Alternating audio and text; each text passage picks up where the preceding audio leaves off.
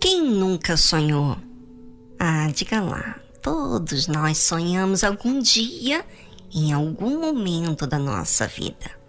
Não é verdade? Sonhar, planejar, visualizar nossos sonhos nos estimula tanto, não é mesmo? Eu sonhei em me casar bem cedo e aconteceu. Tão bacana! Eu sonhei em fazer a obra de Deus na África e aconteceu. Sonhei em poder servir a Deus e trazer ofertas que Ele o aceitasse. E isso tem acontecido. Bem, mas observe as palavras do Senhor Jesus. Pois que aproveita o homem ganhar o mundo inteiro, se perder a sua alma? O que dará o homem em recompensa da sua alma? Muitas pessoas sonham em conquistar isso ou aquilo, mas perdem a sua própria alma ao buscarem primeiro os seus sonhos. E isso acontece de forma bem sutil. O tempo em que ela ou ele gasta para trazer o sustento para casa, às vezes tem dois a três empregos para ter uma vida melhor, para pagar todos os seus compromissos. Mas chega no fim do dia esgotado. Mal tem tempo para pensar na sua própria alma, na sua salvação. E por que salvação? Porque entre o dia e a noite que trabalha, enfrenta tantos ataques do mal, pensamentos, pessoas difíceis, seu próprio conflito interior, consigo mesmo e com as outras pessoas, além dos problemas que acontecem familiar, econômico e espiritual. E a alma fica sendo levada de um lado para o outro, desconta nas pessoas do trabalho, se não com os familiares, ou se não com o próprio vício. E assim vai levando a vida. E cada dia que se passa, se frustra mais. Fica mais desacreditado da vida, de Deus e até que existe uma esperança. A alma, ela é incansável e busca prazeres mas todos os prazeres da vida não sustêm a alma, ou seja, não supre a necessidade que tem de Deus. É Deus que nos dá descanso, paz, harmonia consigo mesmo e com os demais. Mas como conseguir isso? De que forma? Ah, ouvinte, eu quero tanto que você alcance esse bem que, independentemente das circunstâncias, você tenha segurança. Porque você sabe que Deus está do seu lado. É, e é isto que eu quero para você. Não adianta eu ter e você apenas desfrutar do que eu tenho. Você tem que ter por si mesmo. Porque quando você enfrenta os problemas da vida, com quem você vai contar? Como é que vai ser? Quem estará do seu lado? Não é isso que eu quero para você. Eu quero que você ache. Ache, encontre o Deus da paz. O Deus que te orienta até mesmo em um dia que aparentemente esteja normal, mas que você precisa atentar para as coisas que você faz que não lhe convém. Ah, Deus é Pai e Ele quer ser seu Pai. Quer que você chame Ele de Pai. Já pensou? Você ser meu irmão? Minha irmã? Já pensou você ter o que dar para os outros como eu tenho para te dar? Já pensou você ter acesso ao mesmo pai que eu tenho? Pois é, isso você tem direito, você sabia?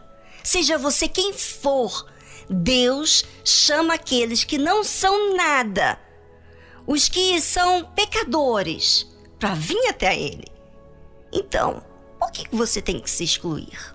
Não, não precisa ser assim. Se inclui hoje a Deus. Ele está de braços abertos. Aí você diz: O que, que eu faço, Viviane? Ok, vou te ajudar. Mas no que eu te ajudar, é apenas para te guiar ao que você vai falar com Deus, tá bom? Vá agora mesmo para um cantinho. Se possível, sozinho, por favor.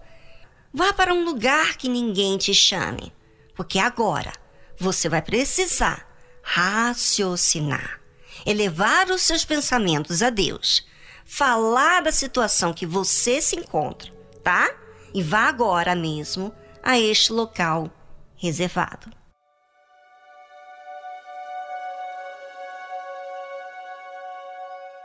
E aí, conseguiu elevar seus pensamentos a Deus? Ajudei a você a falar? Bem, eu não posso falar por você, porque tem que sair de você. É você que vive o que está vivendo. Como vou expressar o que está dentro de você?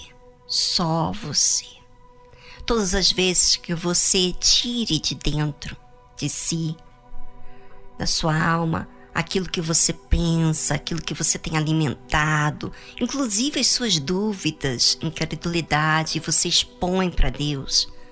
Você está se achegando a Deus. E Ele ama isso.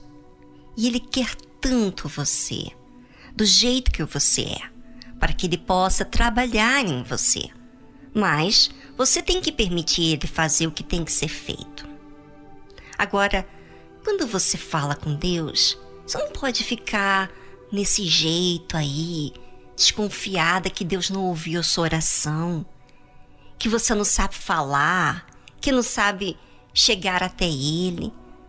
Fale como se você estivesse falando com uma pessoa na sua frente, um amigo. E você pode falar sem restrição. Sabe por quê? Porque ele não vai julgar você. Agora, você tem que crer. Crer que ele está te ouvindo. E parar com essa mania de desconfiar, porque isso não é fé. Aí não funciona. Quando a gente fala com Deus, a gente tem que falar e crer que Ele te ouve. E Ele realmente ouve. Mas você tem que exercitar a fé.